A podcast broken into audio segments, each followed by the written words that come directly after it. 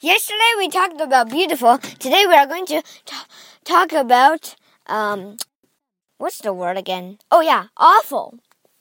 Awful there are uh it describes whether or not this uh, word or thing is awful.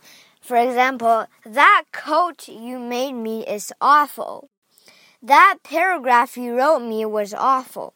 That story you wrote, you wrote me or a letter you wrote me is awful. Uh, it also have many synonyms or synonyms.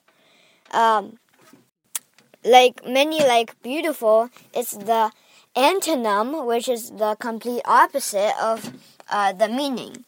So uh, each word like spectacular, spectacular's a synonym or an antonym, and then you could just like multiply it by two. So, yeah, and let's say very bad, too bad, bad, um, awful, uh, very, um, stinky. Stinky, this word is very interesting because stinky doesn't only describe a food or a smell, it also describes maybe a behavior, maybe a letter, maybe a word, stinky word like the F word or the B word. And uh, also, there is this thing called, um, okay, I don't think there's more words, but I guess this lesson's a, a little too short, so I am also going to talk about scared. Scared is a word um, that you have fear of something, you're afraid something has happened.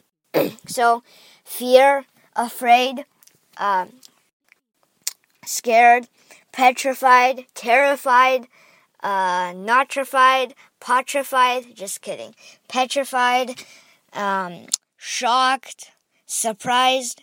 That's like the beautiful words.